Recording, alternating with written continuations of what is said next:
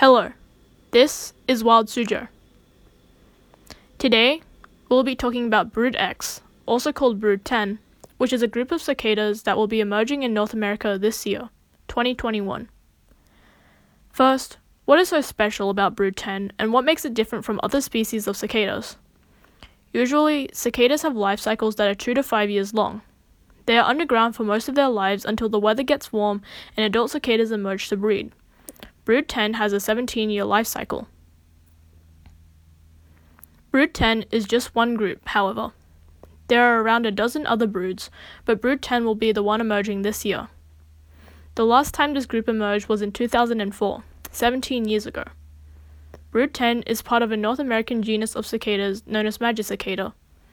They are unique among cicadas since their life cycles are 13 or 17 years long, which is much longer than the typical 2 to 5 year life cycles of most cicadas.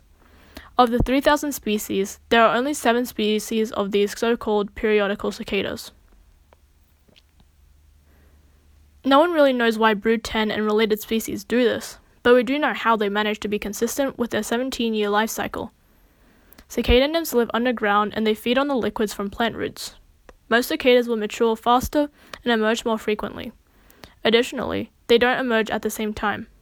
Periodical cicadas all mature at the same pace and therefore emerge at the same time.